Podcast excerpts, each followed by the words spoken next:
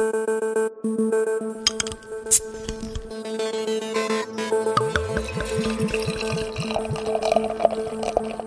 liebe Zuhörer.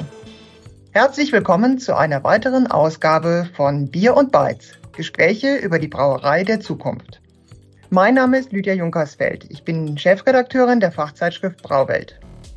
Bei der heutigen Folge wieder mit dabei sind Michael Dino Eberhardt und Christian Grad von der Firma Precogit in Regensburg. Zusätzlich begrüße ich als heutigen Gast Peter Meyer von Beverage to Business. Hallo Lydia, schön da zu sein freue mich, dass ich dabei sein darf. Ja, und ich finde es richtig toll, Gast in so einem interessanten Podcast sein zu dürfen. Das Thema dieser Folge heißt Gebindestrategien für die Brauerei der Zukunft. Doch zunächst möchte ich unseren Gast Peter Meyer bitten, sich kurz vorzustellen.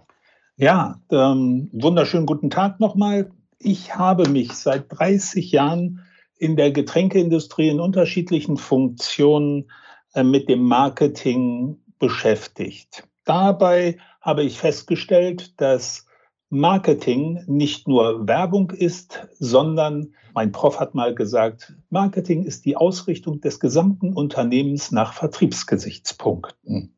Und daher äh, habe ich mich schon immer mit der ganzheitlichen Sichtweise beschäftigt und das Netzwerk aus unterschiedlichen Beratern Beverage to Business initiiert. In diesem Jahr habe ich die Ehre, die Logistik Lounge auf der Braubiviale organisieren und koordinieren zu dürfen. Ja, Peter, vielen Dank. Dann kommen wir zum eigentlichen Thema. Die Verpackung hat funktionelle Aufgaben. Sie soll das Bier transportfähig machen und das Produkt dabei möglichst gut schützen. Aber damit ist es ja nicht getan. Das Gebinde ist ja quasi die Visitenkarte der Brauerei gegenüber dem Bierkonsument. Und dies hat Folgen, über die wir uns heute unterhalten möchten. Peter, kannst du unseren Zuhörern kurz die Problemstellung bei dem Thema erläutern? Sehr gerne, Lydia. Denn aus der Erfahrung habe ich festgestellt, dass Marketing ein hochemotionales Thema ist und auch Gebindestrategien zu einem hochemotionalen Thema werden, weil sie meistens vom Marketing initiiert werden.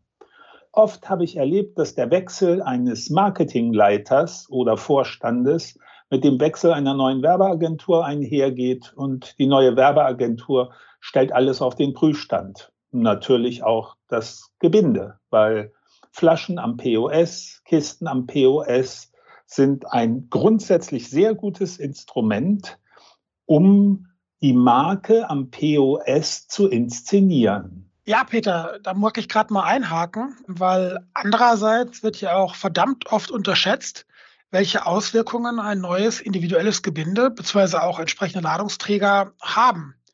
Und das gilt ganz besonders in meinen Augen auch für eine nachhaltige Mehrweglogistik, weil ja auch durch jedes neue Gebinde, durch jeden neuen Ladungsträger die Komplexität in der ganzen Mehrwegkette steigt.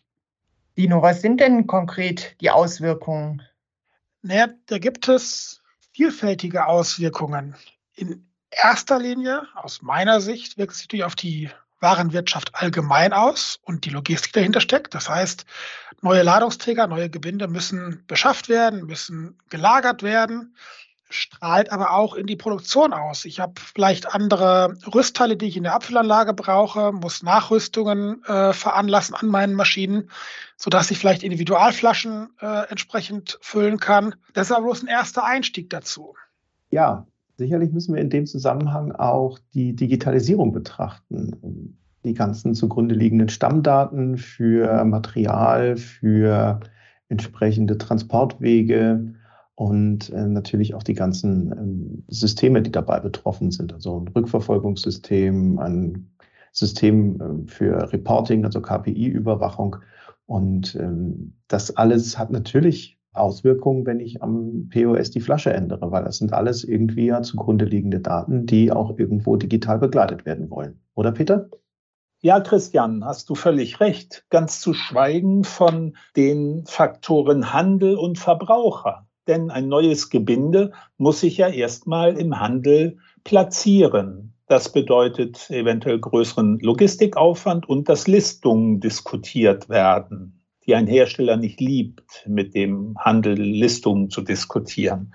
Und weiterhin muss sich der Verbraucher daran gewöhnen, dass sein bisheriges Lieblingsbier nicht mehr aussieht wie sein bisheriges Lieblingsbier. Also zusammenfassend kann man, glaube ich, schon sagen, dass sich die Branche dadurch eine ziemlich komplexe Situation manövriert hat. Wir haben schon einige Themen davon angesprochen. Das Thema Leergutbestände, Transparenz. Wo ist mein Leergut? Habe ich längere Transportwege, größere Logistikanforderungen, was sich einerseits in einem äh, höheren CO2-Fußabdruck niederschlagen kann äh, und andererseits natürlich durch aktuelle Themen wie Fahrermangel und generell steigende Logistikkosten sehr negativ äußert und äh, dadurch natürlich diese Gebindevielfalt, diese Thematik in Summe zu teureren Abläufen führt und nicht wirklich eine Lösung für die bekannten Probleme bietet. Ja, jetzt werden wir vermutlich die Marketingabteilungen der entsprechenden Betriebe aber nur sehr schwer bewegen können, auf einen individuellen Markenauftritt zu verzichten. Was ist dann die Folge und die Konsequenz? Ja, liebe Lydia, verzichten müssen Sie nicht. Nur so ein Markenauftritt will wohl überlegt sein und eine Veränderung der Ausstattung. Denn es gibt einige Marken, bei denen gehört das Gebinde elementar zur Marke, wie zum Beispiel die Marke mit dem Plop, bei dem jeder weiß, das ist mit dem Gebinde verbunden. Allerdings muss man sich schon vor dem Start überlegen, welche Auswirkungen hat das Ganze, was das Marketing initiiert, wie schon angesprochen, für die gesamte Supply Chain. Und wenn wir dort beim Verbraucher anfangen, dann besteht die Gefahr, dass ich nicht durch einen neuen Auftritt neue Zielgruppen erschließe, sondern erstmal meine eigenen bestehenden Zielgruppen verwirre. Und ich habe mal gelernt, Frustration schlägt Kommunikation. Das heißt, immer wenn jemand etwas erwartet, was er nicht bekommt, hört er auf und ist äh, irritiert. Das Zweite ist, ein Individualgebinde schafft für den Handel ungleich größere Aufwände an Sortierung, Kisten. Es gibt äh, Überlegungen oder Situationen, wo ein Sixpack in eine klassische Kiste gepackt wurde, die individualisiert wurde, die der Handel dann wieder auspacken muss, ins Regal stellen muss und die Rücknahme noch mehr Probleme hervorruft. Die Sortierung muss meistens der Handel oder ein Sortierdienstleister machen. Das verursacht bei einem Individualgebinde mehr Kosten und mehr Aufwand. Und wie schon gesagt, die Komplexität der gesamten Abläufe wird belastet. Und zwar nicht nur bei der Lieferung, sondern, es hat mal jemand gesagt, die Mehrweglogistik ist die hohe Kunst der Logistik, weil sie nicht nur hin, sondern auch zurück geschmeidig funktionieren muss. Ich möchte nochmal auf das Thema Auswirkungen zurückkommen. Peter, du hattest eben äh, über Verbraucherreaktionen gesprochen. Kannst du da mal ein Beispiel nennen? Ja, Lydia, das liegt zwar schon eine Zeit äh, zurück, aber Hasseröder war ja eine große wachsende Marke aus dem Osten, die einen Siegeszug auch in den Westen angetreten hat. Als die Umsätze zurückgingen, hat, soweit ich gehört habe, die Marketingabteilung des dafür zuständigen Getränkekonzerns die Entscheidung getroffen, wir wollen neue Zielgruppen erschließen und machen eine ganz toll designte Kiste und werden eine Embossed-Flasche in den Markt bringen. Und dann werden wir neben unseren Stammverwendern neue dazu bekommen. Was passiert ist, ist, dass die Umsätze noch weiter und extrem weiter zurückgegangen sind, was auch aus Sicht des Verbrauchers erklärlich ist.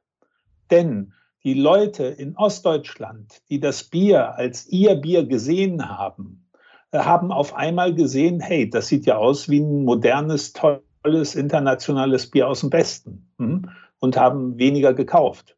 Und die, die erreicht sein werden sollten durch ein neues Design, die haben gesagt, hey, hm, das ist ja aus dem Osten und dann hole ich mir lieber eins aus Amerika.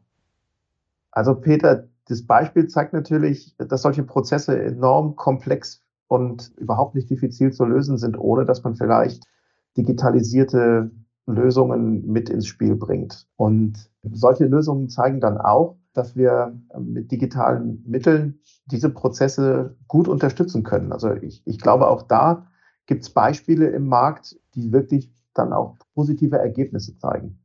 Wir können die nicht nur digitalisieren, wir müssen sie digitalisieren, sonst wird es nicht erfolgreich.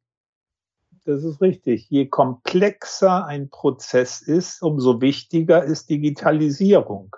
Und die Gebindefrage, wie wir gerade diskutieren, ist eine sehr, sehr komplexe Frage. Allerdings geht es auch einfach komplex, weil wenn ich sehe, äh, als ein anderes Beispiel, die Störtebecker Braumanufaktur hat sich primär auf Mehrweggebinde äh, ausgerichtet, und zwar all ihre Prozesse und nutzt Poolgebinde. Trotzdem ist es durch gute Markenführung gelungen, in gleichem Gebinde einen Preis von 20 bis 30 Prozent höher als vergleichbare Mitbewerber und Biersorten in der gleichen Flasche zu bekommen. Ja, wir haben jetzt einiges über den Aufwand gehört und die Folgen, die dieser Aufwand nach sich zieht. Wenn man das weiterdenkt, würde das ja bedeuten, dass alle Brauereien auf individuelle Ausprägungen verzichten sollten. Kann man das so sagen? Nein. Erstens kann man das nicht generell so sagen, weil es Beispiele gibt von guter Markenführung, die auch das Gebinde mit integriert haben. Nehmen wir Coca-Cola als ikonische Flasche da weiß jeder, die Flasche ist mit der Marke und dem Image verbunden. Und manchmal ist es auch opportun, am Point of Sale durch ein neues Gebinde einen Akzent zu setzen. Nur, das hat einerseits mit stringenter Markenführung, mit Wettbewerbssituationen zu tun und dort ist Gebinde ein wichtiger Teil davon. Bedeutet im Endeffekt, man kann das machen, aber man sollte es nicht machen aus reinen Marketingüberlegungen, sondern die gesamte Supply Chain und die Entscheidung und Entwicklung im Unternehmen des Marktes und besonders in dem Mehrwegsystem berücksichtigen. Das heißt, zusammenfassend kann man sagen, dass ein Ansatz zu diesem Thema wachsende Komplexität durch Gebindestrategien ist, dass man natürlich immer schaut, möglichst zu standardisieren und dadurch hin auch zu reduzieren vom Individual hin zum Pool, wo sinnvoll, wo möglich. Unter Berücksichtigung dessen von dem, was du gesagt hast, Peter, da wo es natürlich ähm, von der Markenführung her wertvoll ist, macht Individualgebinde durchaus Sinn. Man muss dabei immer beachten, dass man mit standardisierten, möglichst vereinheitlichten Stammdaten arbeitet, sowohl für die Vollgutartikel, logischerweise, aber auch für die Leergutstammdaten. Da gibt es ja auch spannende Ansätze von der VLB, gute Grundlagen, äh, auch zusammen mit der GEDAT, um dieses Thema Leergutstammdaten anzugehen und dort übergreifend im Netzwerk diese Logistikkette abzubilden. Und ja, vielleicht auch ein kleiner Ausblick. Du hast schon erwähnt, die Logistik-Launch. Wir werden dort vorstellen, unsere Teilhabe an einem Forschungsprojekt Bevergreen, wo es genau darum geht, wie man diese mindestens komplizierte, wenn nicht gar komplexe Mehrweg-Logistik in dem Wertschöpfungsnetzwerk idealerweise abbilden kann, welche Anforderungen es an eine mögliche Plattform gibt, um hier für alle Marktbeteiligten Transparenz zu schaffen und die Mehrwerte daraus zu ziehen. Es ist auch ein bisschen ein Ausblick auf den nächsten Beer and Bytes Podcast, der kein echter Podcast werden wird, sondern wir werden auch mit Projektpartnern aus dem Projekt Bevergreen live in der Logistik Launch auf der Braubeviale eine Live-Session Beer and Bytes machen und dort die Thematik im Podium diskutieren. Wenn man sich jetzt überlegt, so ein neues Gebinde in den Markt zu bringen, dann ähm, ist es sicherlich hilfreich, sich in so einem Prozess begleiten zu lassen, ähm, entsprechende Prozessanalysen zu machen, vielleicht ein, ein oder andere Checkliste durchzugehen, zu schauen, welche Software-Tools oder welche Interface-Programmierungen mir da vielleicht helfen können. Und wir laden euch herzlich ein, da bei uns auch vielleicht mal das Gespräch zu suchen, weil wir uns schon durchaus in der Lage sehen, unsere Erfahrungen dann mit euch zu teilen. Und diese Gespräche können wir natürlich sehr gerne Ende November in Nürnberg auf der Braubi-Viale führen. Ihr findet uns in der Logistik-Launch, da sind wir mit einem kleinen Stand vertreten und freuen uns auf einen anregenden Austausch rund um die Themen der Mehrweglogistik und der Transparenz auch in der Produktion bei uns am Prekogit-Stand. Ja, liebe Zuhörer, ihr seht, es ist ein wahrlich komplexes Thema, über das wir uns dann sicherlich Ende November auf der Logistik Lounge weiter intensiv unterhalten können. Für heute bedanke ich mich bei meinen drei Gesprächspartnern Peter Meyer, Dino Michael Eberhardt und Christian Grad. Danke, liebe Lydia. Ja, auch von mir. Dankeschön, Lydia, und es war wie immer ein Vergnügen. Ja, vielen Dank auch von mir und liebe Zuhörer, ihr wisst es aus den vergangenen Folgen, wir haben immer eine kleine Umfrage, ähm, wie es euch gefallen hat, ob ihr Anregungen habt zu unserem Podcast und äh, das gibt es wie üblich auf unserer Homepage. Danke, Lydia, dass wir auch dieses Mal dabei sein durften. Dann freue ich mich auf ein Wiederhören und ein Wiedersehen Ende November in Nürnberg. Bis dahin alles Gute, eure Lydia Junkersfeld.